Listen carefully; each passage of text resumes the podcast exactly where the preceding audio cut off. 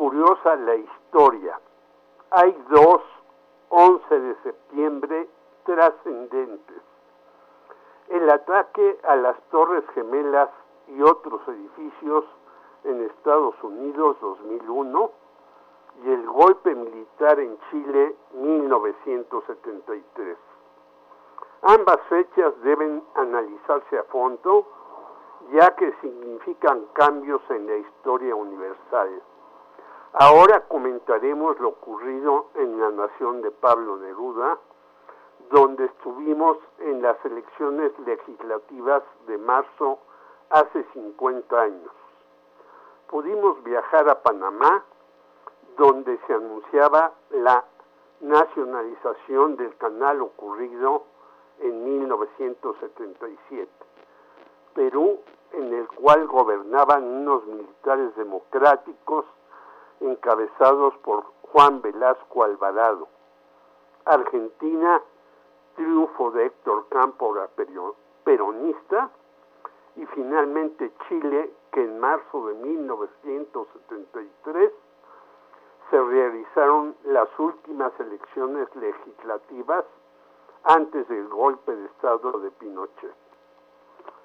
En la Nación Andina entrevistamos a Víctor Jara, cantautor sumamente famoso por sus rolas, entre ellas Te recuerdo Amanda, un himno a los obreros, el trabajo y el amor.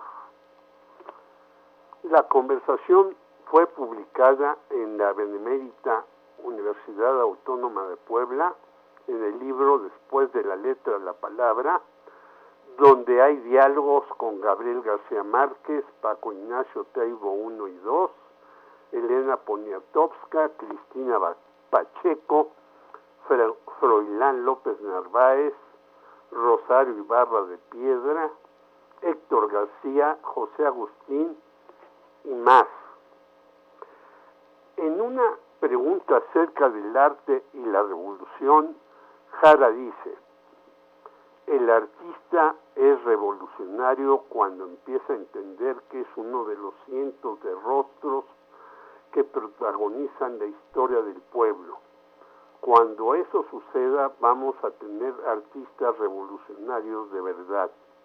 La burguesía durante muchos años nos ha hecho creer a los artistas que somos seres especiales, que nuestra sensibilidad nos permite vivir al margen de los acontecimientos, rodeados de la gloria, del dinero, de la fama, de la publicidad. Y no es así.